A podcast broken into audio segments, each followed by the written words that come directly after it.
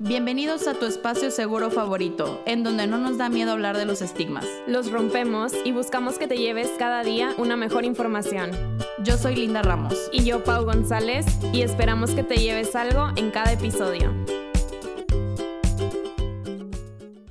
Hola a todos y todas, bienvenidos a otro episodio de ¿Y qué te llevas? El día de hoy estamos muy felices porque vamos a hablar de uno de nuestros temas favoritos, pero desde otra perspectiva. Ahorita se van a enterar cuál es.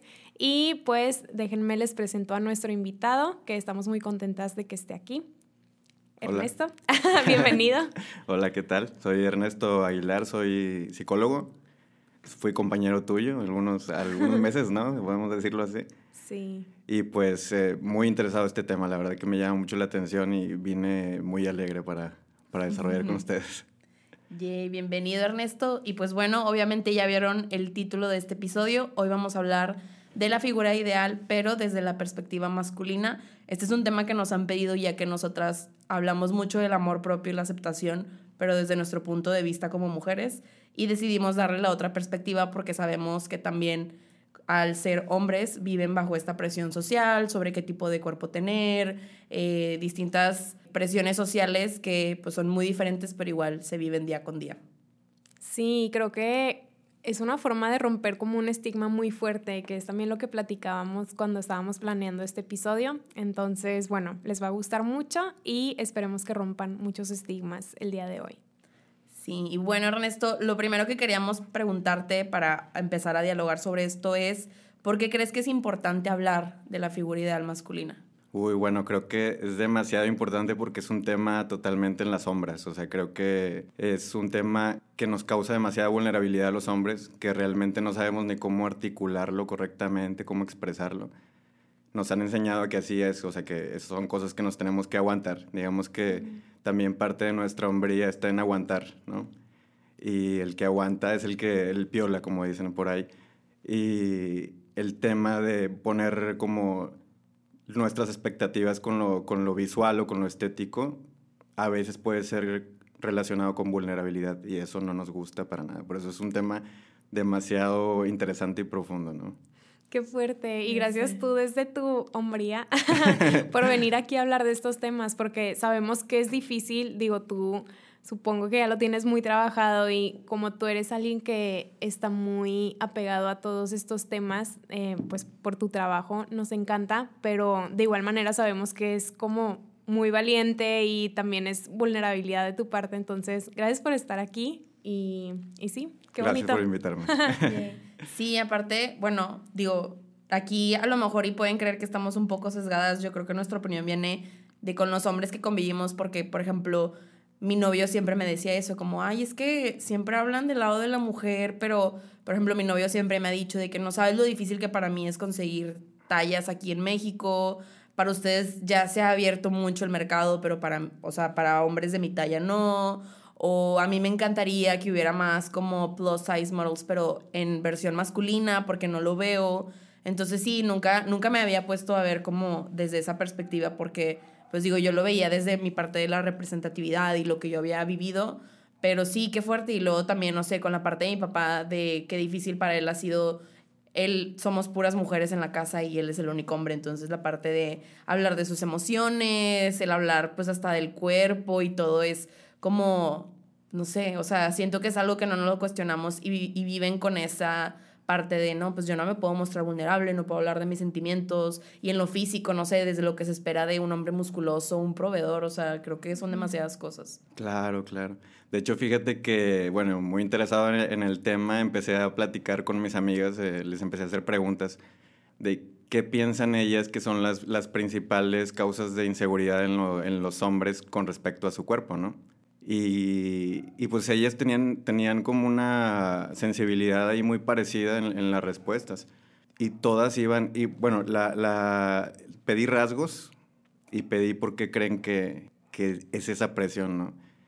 Y llegaban a la conclusión de que pues es que los hombres tienen esa necesidad de ser poderosos, de ser proveedores, de ser eh, esos como, como esos de los que acaparan el territorio o que acaparan el, el digamos, el, el, alfa, vaya, de la, de la manada.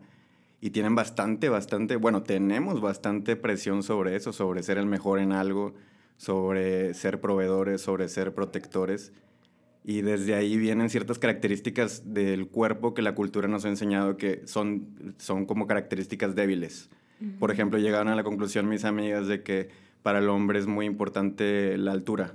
Y es verdad. Sí. O sea, es, te, lo digo, parece, parece algo como que medio sacado de onda porque obtuve respuestas de amigas en vez de amigos. También le pregunté a mis amigos y ellos todavía de una, con una mayor dificultad me pudieron nombrar rasgos, ¿no? Pero también si les insistía, llegaban. Un punto, un punto importante es la altura, el, el grado de musculatura que pueden tener y es el parecer, eh, digamos, atractivos de su cara.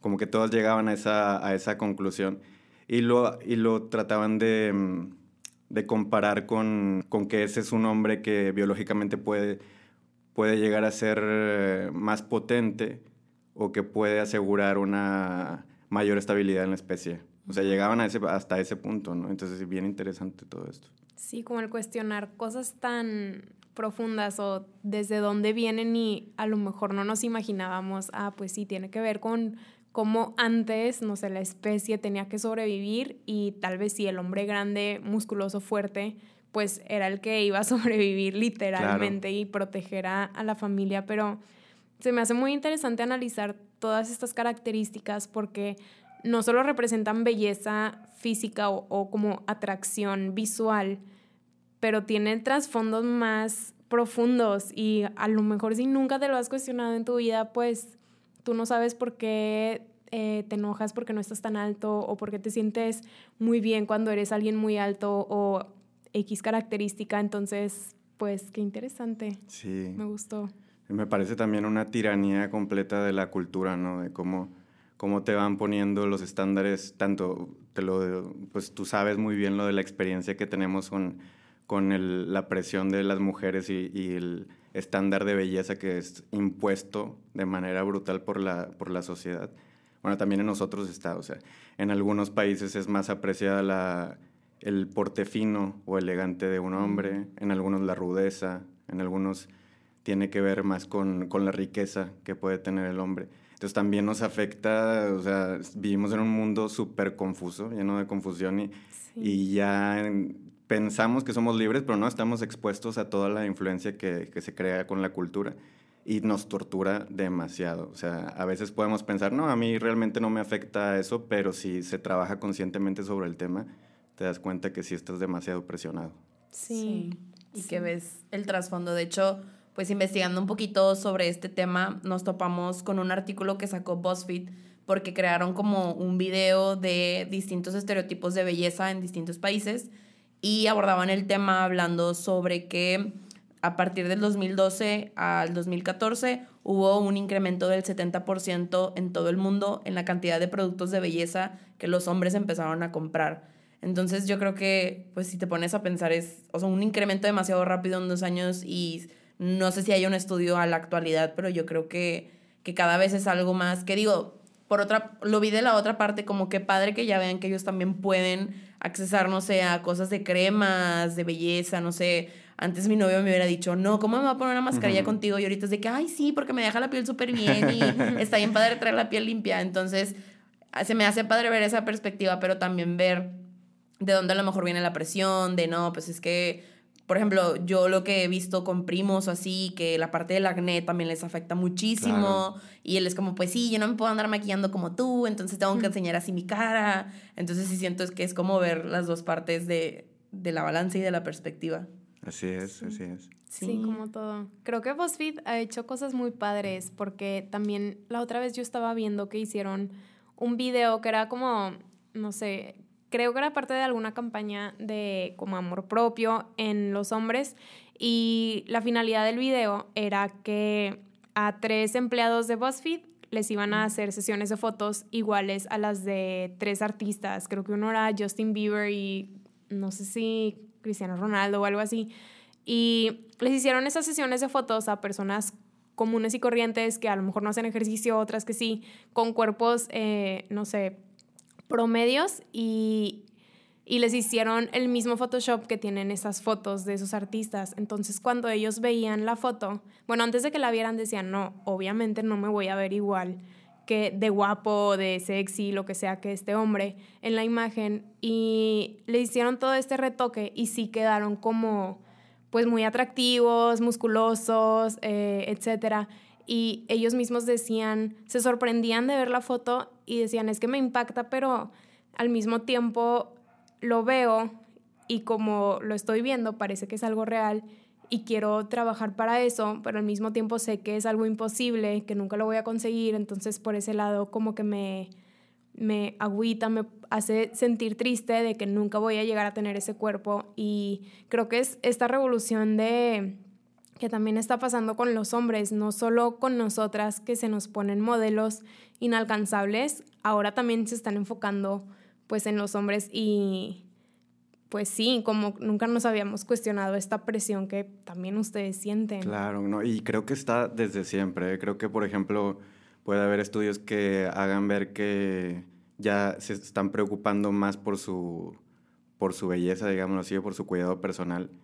Pero esto yo creo que siempre ha estado. Lo que pasa es que ahora se habla con mayor facilidad, con, con una apertura de, de, diálogo, o sea, que es más aceptable y se deja ver como a la, luz totalmente, ¿no? Pero desde siempre creo que nos ha influido demasiado el encajar en ciertos estándares. O sea, si, si estamos hablando de una época a lo mejor donde está la guerra presente, por ejemplo, en, en, épocas de guerra, entonces estamos hablando de un hombre fornido, de un hombre rasurado, de un hombre acicalado, de un hombre ordenado, disciplinado, entonces tienen que ahí como que, bueno, esto es lo atractivo el día, el día de hoy.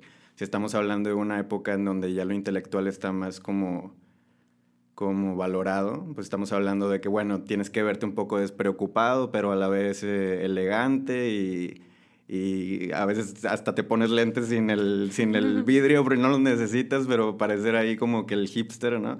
Entonces ahí te vas, te vas basando en, en, ciertas etapas de la cultura que te exigen, quieras o no, tener, tener un, un estándar ahí como que así tengo que parecer para ser adaptado a la sociedad o ser aceptado por las mujeres, porque en realidad a los hombres, hablando en cuestión, bueno, en cuestión del amor en cualquier tipo de índole, ¿no? Ya sea eh, cualquier orientación sexual, pues lo que nos motiva es el amor, es la búsqueda de, del, del, otro y el cómo agradar al otro, ¿no? Entonces, por eso somos capaces de hacer cualquier cosa. Y también vienen malformaciones en las preocupaciones por la, por la imagen, ¿no? Qué fuerte. ya sé.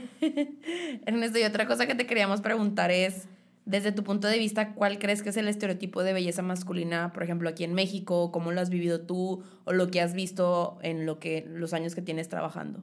Bueno, mira, como me he desempeñado los últimos ocho años en trastornos de la conducta alimentaria, me han tocado hombres que están muy enfocados en la musculatura, en que están enfocados en comer lo más disciplinado posible, llevar su, un régimen totalmente castigador, digámoslo así, y, y, hacer ejercicio de una manera en que ahora lo fit es lo que, lo que llama la, la, atención. Es lo que en mi experiencia me ha, me ha tocado, ¿no? Pero yo creo que varía en cualquier región, va a ser diferente. O sea, si, si te vas a una región pues a lo mejor que son aficionados al fútbol o las barras y todo esto, bueno, ahí van a valorar otro tipo de cosas, ser atractivo, a lo mejor en la cuestión de ser arriesgado, ser valiente, ser atrabancado. Por ejemplo, también te lo, te lo pongo de una forma vulgar, pero es como, depende de la música que escuches o, tus gustos ahí de que, de, sí, musicales, vamos a ponerlos en, en música pues ya va guiando la manera en que te tienes que vestir, la actitud que tienes que tener. O sea, es súper forzado eso, súper forzado y no nos damos cuenta a veces cuando ya estamos actuando en un papel que no nos corresponde, que en realidad hasta es, no nos sentimos muy a gusto, pero bueno, así tengo que actuar, ¿no? Para, para ser reconocido. Sí, ¿crees que haya como un peligro en eso o cómo saber si, ah, bueno, está balanceado, como, bueno, me estoy vistiendo así, sé que a veces está un poco forzado, pero está bien cómo balancear o equilibrar esto de respetarte tú, pero pues también, no sé, tratar, o sea, ¿Está mal tratar de encajar o cómo poder balancear esto? Está súper, súper padre tu pregunta porque es lo que yo venía también pensando. ¿Cómo? Ah, yo no sé. Ah, no Dígame. Ojalá no me pregunte. No, venía pensando y fíjate que me acordé de un libro que me gusta mucho. Es un libro muy ameno, El, arte de amar de Eric Fromm. Mm, sí. Este psicoanalista.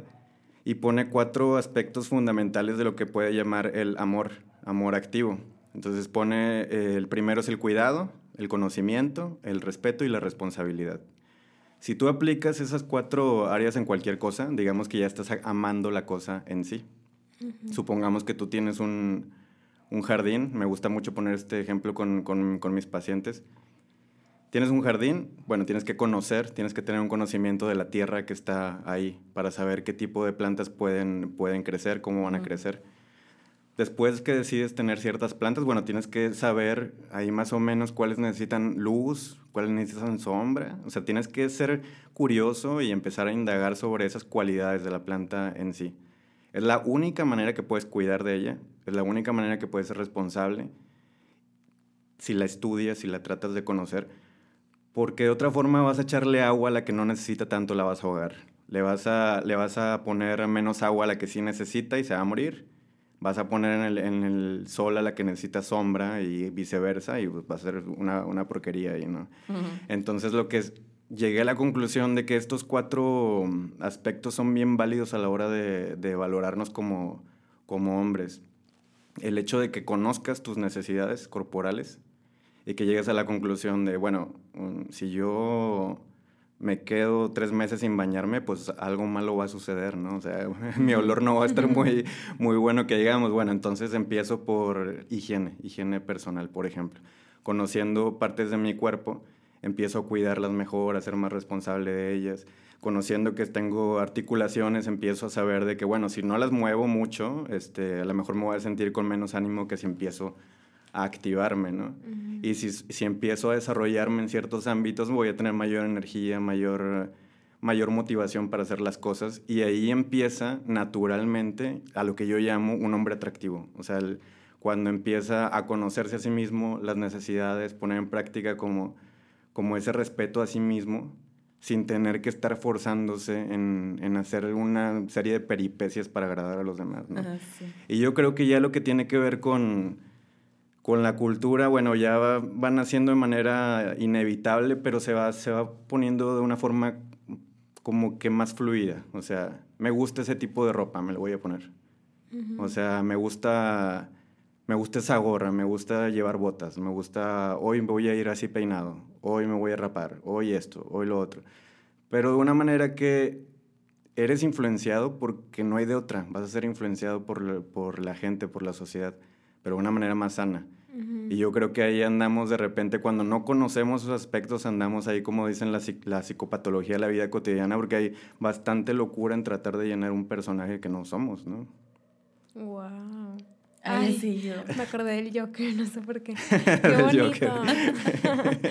no, me encantó esto que dices de cómo estas características de introspección y autocuidado hacen que un hombre sea atractivo, porque es verdad, eh, no sé, pensando en hombres que reflejan mucha seguridad, a lo mejor no es físicamente la persona más guapa, entre comillas, no sé, basándonos en ciertos estereotipos de belleza, pero conoces a esa persona, te transmite su seguridad, como su autenticidad, te cae bien, como, no sé, es simpático con las otras personas porque es honesto consigo mismo, entonces Ay, qué bonito. No sé, me encantó lo del jardín porque siempre usamos analogías de plantas,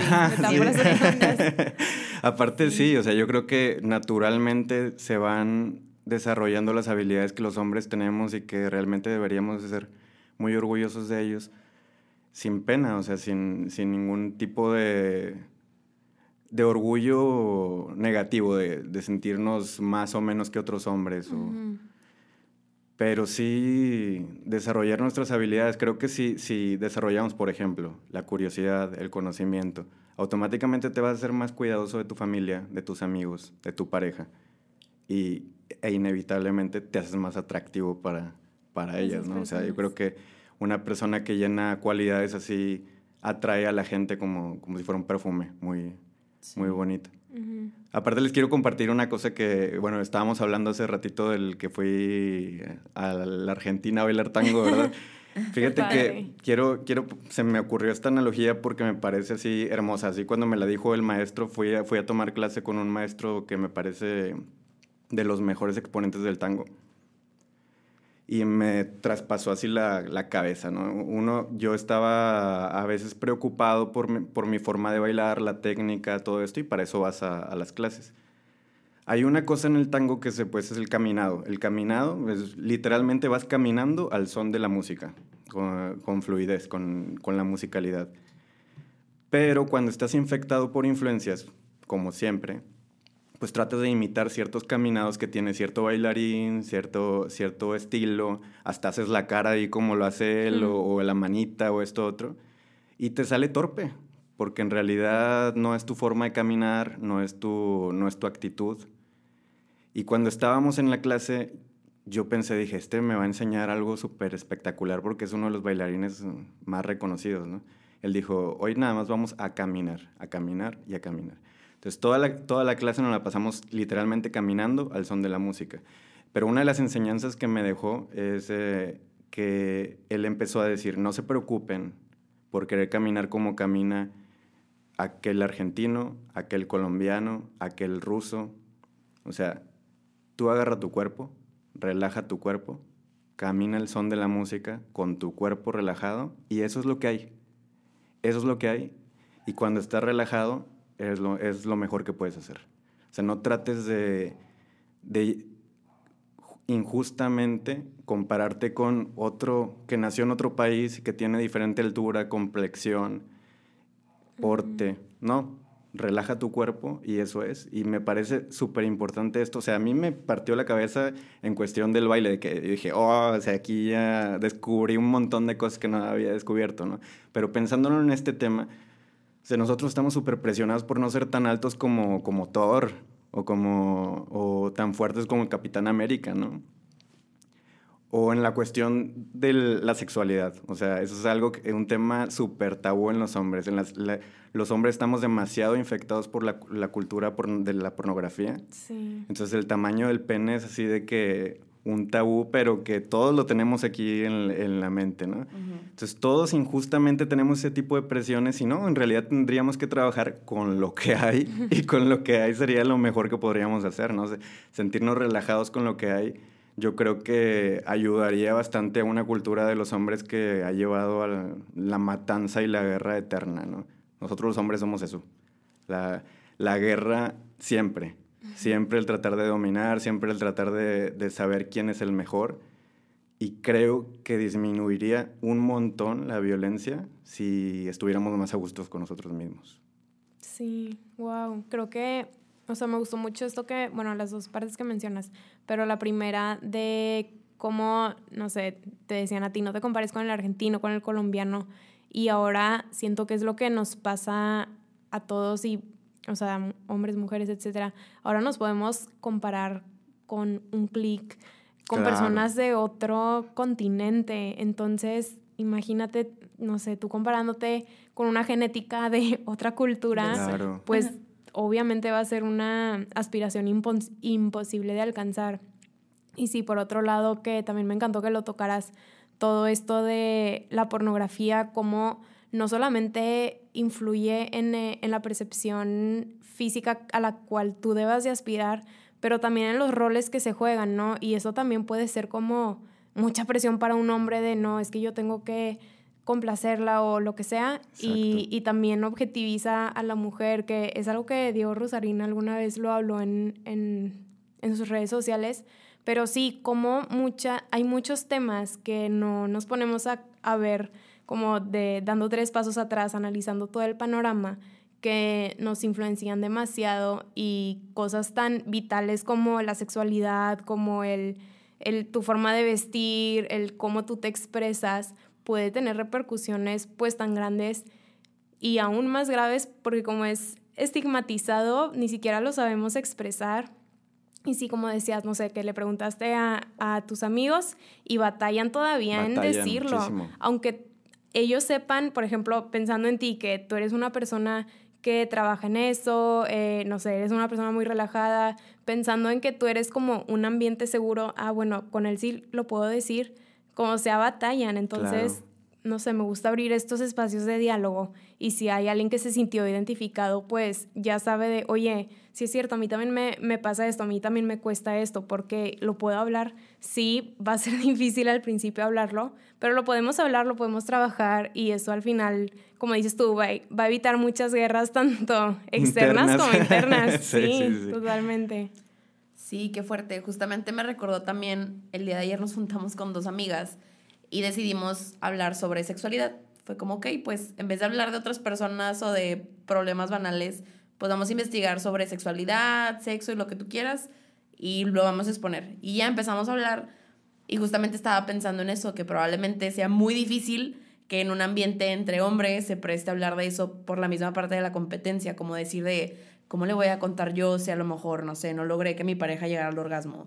O pues me da vergüenza porque me han enseñado que el pene tiene que medir tanto y el mío no llega a, esa, a, esos centímetros. Entonces sí, qué fuerte porque siento que, que es como esa parte oprimida y que, que es súper, súper difícil hablarlo y que siento que pues por nuestra parte como mujeres ya hay mucho activismo y que se habla y se hace, pero como tú dices, ese tema sigue mucho en la oscuridad, no, no se habla y no sé, por ejemplo, nosotras que hemos también hablado del feminismo, alentando también esa parte, pues también está la parte de, no, como yo voy a, estar a favor de eso y cuando también se puede beneficiar por la parte de, pues así te va a ayudar a ti a que también es válido expresar tus emociones, es válido hacer tal, tal y tal.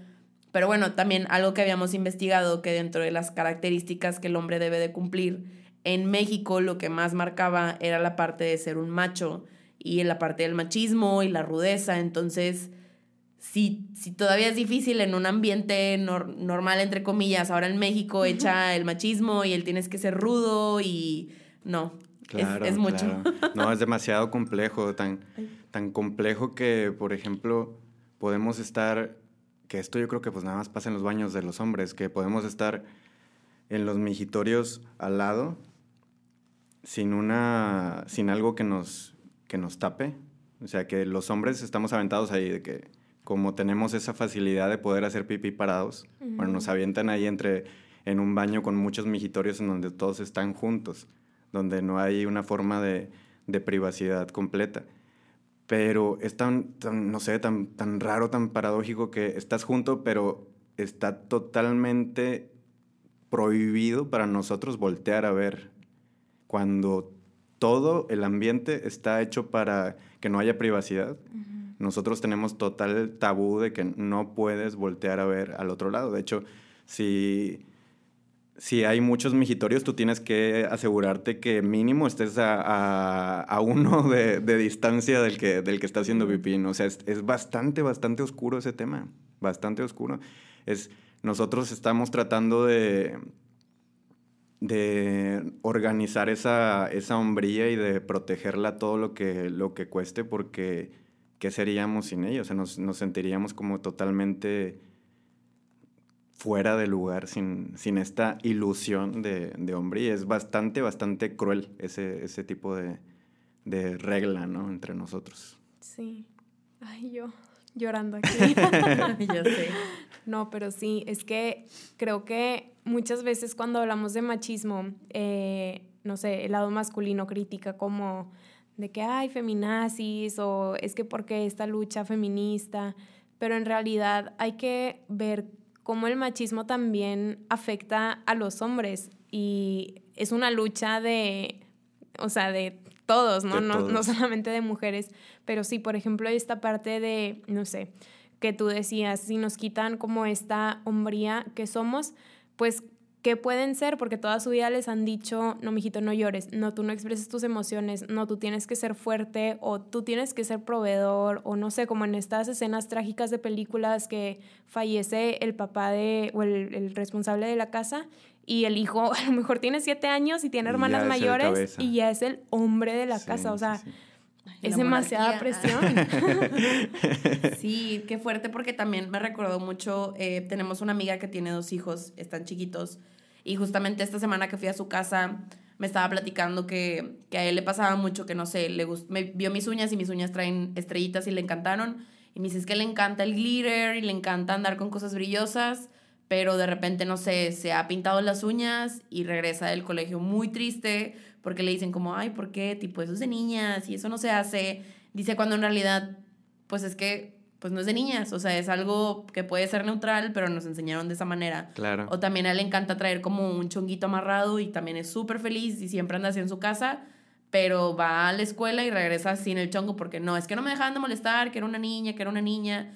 Entonces es como esa parte que creo que también lo hablamos en el episodio de la comunidad LGBT, en que debemos de dejar de encasillar la parte de femenino con las mujeres y masculino con los hombres, porque nosotras también tenemos la libertad de tener aspectos masculinos y los hombres también deberían tener la libertad de tener los aspectos femeninos o inclusive quitarlo porque si con femenino te vas a referir a expresar tus emociones y llorar. Totalmente. Ajá, pues no, eso es de un ser humano. Es un ser humano. Ajá, que nacimos llorando y podemos llorar cuando nosotros querramos. Entonces sí creo que, que esta parte de los estigmas a los que se enfrentan los hombres, que era otra pregunta, la tenemos súper cubrida porque, o sea, yo creo que es de todo, del comportamiento, del físico, de no sé, de verdad es demasiada represión y siento que, que ni siquiera se dan cuenta. O sea, creo que a lo mejor y en, en el aspecto de la mujer es más fácil ver dónde está la opresión, pero en el hombre te lo pintan como si estuvieran arriba, pero pues no ves todas las piedras que traes cargando. Claro, claro. Y sí, los hombres, tanto hombres como mujeres nos encargamos de, de poner más presión en la imagen en la imagen ideal de los hombres, ¿no? Si estamos hablando del tema de hoy, tanto hombres como mujeres, porque también las mujeres se ven totalmente infectadas por esto, o sea, te lo ponen ahí, te lo ponen en Instagram, te lo ponen todo photoshopeado o, o, te ponen este ideal de que así debe ser el macho alfa y búscate uno así porque esos son los, son los buenos, ¿no? Y a todos los demás nos bajan la autoestima totalmente, ¿no? y ese es un fenómeno, o sea, realmente vivimos en un mundo muy confuso. Y, y, no nada más entre nosotros nos echamos piedras, sino también sabemos que es real que, que, muchas mujeres se dejan llevar por estos estímulos y por eso también no tenemos salida más que tratar de imitar al, al ideal del, de la belleza masculina. Sí, sí, qué fuerte eso porque me recordó una anécdota cuando estaba en secundaria me acordé que justamente yo no acepté ser novia de un chavo porque era más chaparro que yo.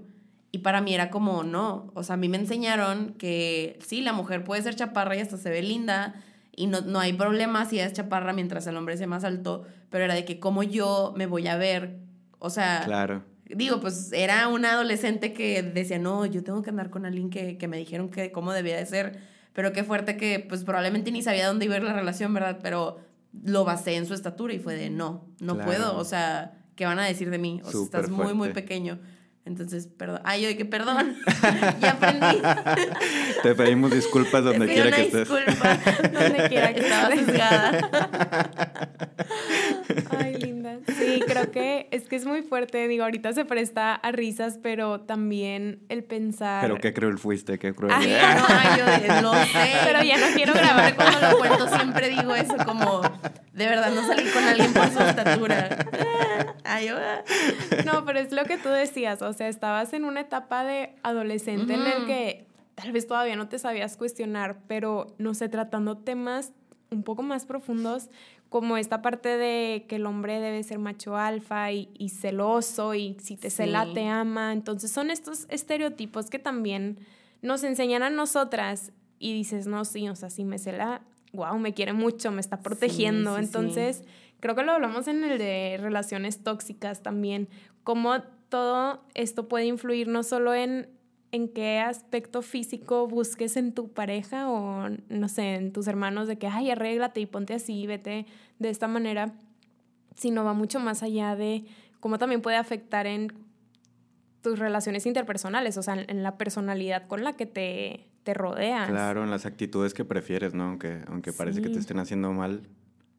Y son las que te ponen ahí, que son las más a lo mejor excitantes o emocionantes o, o llenas de ahí de, de, picante en la relación, aunque ya estés todo destruido. Tóxico. Y es bien fuerte porque creo que eso es algo muy característico en las novelas mexicanas. El macho y el que puede todo. Y me, me recordó mucho que cuando yo estaba de intercambio, estaba en Madrid y vivía con una española y una puertorriqueña y ambas me dijeron de yo no podría salir con un mexicano, tus amigos, me dijo, tus amigos son muy posesivos. Y para mí era como que, ay, me cuidan el antro y no me dejan ir con nadie más porque me están cuidando. Y, mis, y ellas fue de que, ¿por qué? O sea, ¿por qué no puedes andar haciendo lo que ellos están haciendo? Y ya fue como, ah, de no, pues sí, y ya me dijo, no, o sea, yo no, o sea, mi amiga fue como, no, para mí el salir con un español es más alivianado, es mucha libertad pero el mexicano no, no se puede, o sea, te tiene amarrada. Y yo digo, pues qué fuerte que, que así de visible y rápido es como esa cultura y el que ellos, pues no lo hacen con esa mala intención. Yo creo que de su perspectiva es como que ah, estamos cuidando a nuestra amiga, pero del otro lado es como por. Claro, del otro lado se ven más cosas que no se ven. Ajá, es otro lente. e igual si estuviéramos en España, yo creo. Sí. Con un español, ¿no? Sí. sí. Wow. Ay, Ay, qué fuerte. Y bueno, Ernesto, otra, nosotros normalmente compartimos herramientas porque nos gusta que eso sea lo que más se lleven las personas que nos escuchan. Y la verdad, para este episodio sentimos que iba a ser muy repetitivo si dábamos herramientas. Entonces queríamos preguntarte a ti, ¿cuáles crees que puedan ser herramientas que las personas se puedan llevar para fortalecer su percepción, percepción corporal? Pues en este caso, a nuestra audiencia que nos está escuchando que le interesa la parte masculina. Bueno, mira, yo quiero volver a poner énfasis en esas cuatro cosas, ¿no? Yo creo que el tratar de ser curiosos con nosotros mismos, conocer nuestras necesidades, llevar un respeto adecuado, o sea, es un, es un respeto que la misma naturaleza te va a ir guiando a, a cómo cuidar tu cuerpo, cómo, cómo fortalecerlo, para qué fortalecerlo, qué, qué habilidad se necesita en cada cosa que estás haciendo de tu vida. Y si eres curioso, si tratas de fluidamente hacer eso, yo creo que va a contribuir en que tu autoestima y tu confianza estén fuertes y voltees menos al, al pasto del vecino, ¿no? Yo creo que un hombre que está bien metido en su vida, o sea, en, su, en sus actividades, es mucho menos probable, es mucho menos propenso a que le afecten este tipo de presiones. O sea, yo estoy ocupado en lo que estoy haciendo, o sea, no, no tengo tiempo para estarme pareciendo a Brad Pitt o, a preocuparme porque no tengo la, no sé, la, la fortaleza del Capitán América, ¿no? Yo, yo, quiero, yo estoy ahorita con mi paciente, todo lo que, lo que, lo que esté sucediendo en mi, mi hora de sesión es lo único que me importa, y luego voy a estar con mi familia, y lo que esté pasando en, en la cena va a ser lo único que me importa. Voy a estar en la carne asada con mis amigos y mientras estemos platicando sobre, sobre nuestras vidas va a ser lo único que me importa. Si estoy bien metido en mi vida, si estoy bien involucrado en mi vida, yo creo que los aspectos de presión social se van a ir desvaneciendo por sí solos. Qué bonito. Sí, que creo que pues eso no tiene género, eso aplica en cualquier situación. Y justamente nosotras, por ejemplo, hemos dado talleres de amor propio y la primera vez que lo dimos fue muy interesante porque había un hombre y ya las demás eran mujeres y justamente él nos decía como, pues es que la verdad estoy tratando de abrir más mi círculo y necesito también invertir en mí, me gustó venir. Y aunque sí en ciertos momentos se veía como que él solito se hacía a un lado por el simple hecho que pues la gente cree que hablar de amor propio es exclusivo de la mujer, nos gustó cómo se fue integrando y siento que también es algo que a nosotros nos gustaría invitar, o sea, si nos están escuchando, que sepan que los talleres también se presta para hombre y para mujer, porque al final el amor propio es algo básico que está en el ser humano, la autoestima está en cualquier persona, entonces sí, creo que también yo creo que otra herramienta sería el perder el miedo, perder el miedo en conocernos, perder el miedo de, pues sí, de hacer los mismos pasos que ponemos en nuestras redes, aplica para cualquier persona, yo creo que, que eso es lo bonito porque la psicología no tiene género, no va enfocado a la mujer o al hombre, entonces yo creo que, que eso es... Claro, claro, totalmente. Y fíjate que también me recuerda una, una estrategia que, que, alguna vez me dio una, una, monja budista que yo amo con la vida, porque fue la que me enseñó a, a meditar. Y la enseñanza es, bueno, tú eres uno, vives en un mundo donde hay millones. ¿Quién es el más importante? Entonces, generalmente, cuando nos despertamos, pensamos que somos los protagonistas de la vida, entonces tenemos que estar sumamente cuidadosos en lo que nos pasa, ¿no? Pero somos uno en un mundo de millones y millones y millones. ¿Quién es el más importante? Llegan a la conclusión, ahí voy a tratar de decirlo con cuidado, pero que el menos importante es yo, o sea, que el menos importante es yo. Entonces, si yo llego a esto, bueno, Yo puedo fortalecer mi cuerpo porque me ayuda a tener mayor vitalidad, mayor resistencia ante los problemas de la vida. Yo puedo fortalecer mi, mi inteligencia porque me ayuda a lidiar con mayor facilidad ante los problemas que me van acarreando, ¿no? Porque es lo único garantizado, los problemas. Pero si me enfoco también en que, bueno, me cuido lo suficiente para estar sano, para mantener un cuerpo activo, un cuerpo saludable, un cuerpo, digamos, que viva dignamente y al mismo tiempo desarrollo habilidades que en realidad son las más valiosas, como las habilidades que van dirigidas hacia los demás. Generosidad, compasión, amor, si yo en realidad me enfoco en que, bueno, hay un chorro de cosas por hacer aquí, hay un chorro de gente que está sufriendo que, o que yo puedo impactar positivamente, eso ya también es una medicina enorme para andarme, como para no andarme preocupando por si se me cae o no el cabello. O sea, yo creo que eso puede ser totalmente medicinal, ¿no? Esa visión. Qué bonito. Y ahorita que hablábamos de que el amor propio no es exclusivo de la mujer, no sé, si ahorita hay un hombre escuchándonos y él se pregunta, ok, nunca había como introyectado el concepto de amor propio, ¿cómo qué consejo le darías tú para empezarlo a trabajar? No sé, alguien, una persona que sea muy ajena a todo este mundo de, de introspección o de hacer cosas muy conscientes, como que tip le darías? Pues yo le diría así como que, que se repitiera constantemente, esto es lo que hay. esto es lo que hay y voy a, voy a tratar de, de pasármela lo mejor que pueda con lo que ya está aquí. Ay, qué bonito. Ya sé. bueno, pues creo que es momento de hacer la pregunta con la que siempre terminamos. Em, Linda, ¿tú qué te llevas de este episodio? pues creo que es un episodio que desde hace mucho tiempo queríamos grabar. Eh, nosotras, bueno, Pau, creo que ya sabes, a ella le encanta todo este tema de la imagen corporal, a mí también. Y me encanta porque, no sé, a mí me gustaría que mi mensaje en cuanto a el empoderamiento, el cuerpo que yo trato de transmitir en mis redes, fuera más fácil que le llegara a hombres y a mujeres, pero yo sé que como soy mujer es más fácil que le llegue a una mujer. Entonces me gusta tener este espacio y que justamente tú, Ernesto, como hombre, puedas venir a darnos la opinión. Creo que eso es lo más importante y que siempre tratamos. Entonces me gustó y me llevo eso, que, que podemos seguir abriendo un canal de historias y de seguir compartiendo desde distintos ángulos, que no hay que cerrarlo nada más como, ah, sí, pues somos dos mujeres y nada más vamos a hablar de la mujer y pues nada, creo que me llevó mucha esperanza, digo, al convivir con mis amigas, esta amiga que tiene sus dos niños, me da la esperanza de saber que si yo llego a tener un hijo, este, y sea hombre, pues que yo puedo como desde el principio ser de igual manera si fuera una mujer en la parte de quererse, aceptarse y que espero que los hombres que están a mi alrededor, ya sea papá, novio, primos, lo que sea, pues sepan que también lo pueden hacer, que el mensaje no nada más, no sé, es para mi mamá, mis hermanas. Creo que, que, eso se me haría lo más importante, que, que venga esa vulnerabilidad, que la gente acepta que como seres humanos somos vulnerables y que no hay que como dividirnos, sino mezclarnos más. Claro. Sí. ¿Y tú, Pau, qué te llevas? Qué bonito.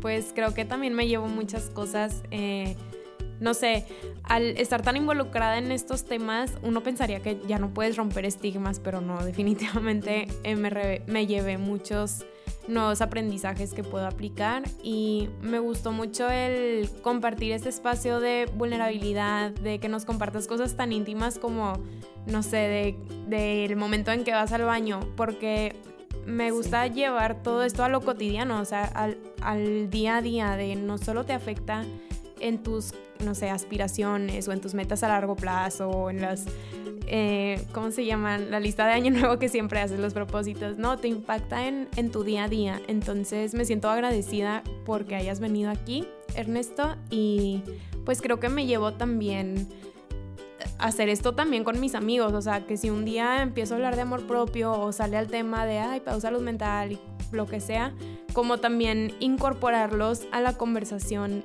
para que puedan aprender de, ah, pues yo también, que tratamos de hacer eso, pero a lo mejor nuestro sesgo, pues sí, nuestra audiencia, la mayoría son mujeres, en nuestras redes personales también, entonces, pues sí, creo que nos llevamos en conjunto eso las dos también. Sí. Sí.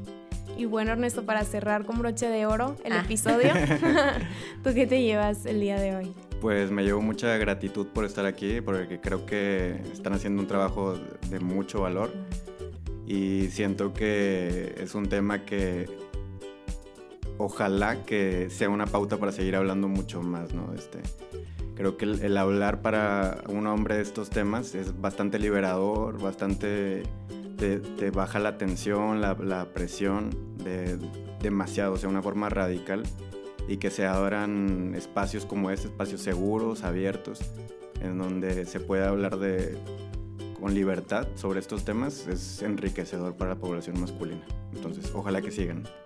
Sí, yo creo que a mí me gustaría también agregar que, no sé, si tú nos escuchaste y te hizo mucho ruido este tema, te invitamos a que nos cuentes tu historia, en qué te ayudó, o sea, que de verdad sea él y qué te llevaste de este episodio, porque creo que es algo muy importante, no sé, o sea, estoy como...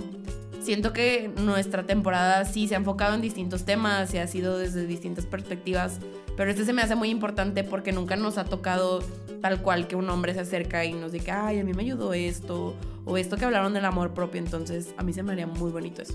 Sí, o sea, sí, hay a los que nos han escrito, sí, que, que han ido a terapia o sobre las emociones, sí lo hemos como recibido, para que no crean que no, Sí. los, no los olvidamos. Pero sí, en cuanto a temas corporales. Creo que únicamente hemos recibido respuesta femenina, entonces pues esperamos crear una revolución con este episodio. Y algo que queremos que se lleven, Ernesto, son tus, bueno, es tu página de Facebook, tienes una página de psicólogo, ¿no? Sí, bueno, eh, me pueden encontrar en Facebook como licenciado Ernesto Aguilar, psicólogo. Y pues ahí de repente trato de subir cositas interesantes, por si me quieren contactar. Yay. Bueno, chicos, chicas, nos vemos, bueno, nos escuchamos en el siguiente episodio. Esperamos que se hayan llevado muchas cosas. Los queremos mucho. Bye. Saludos.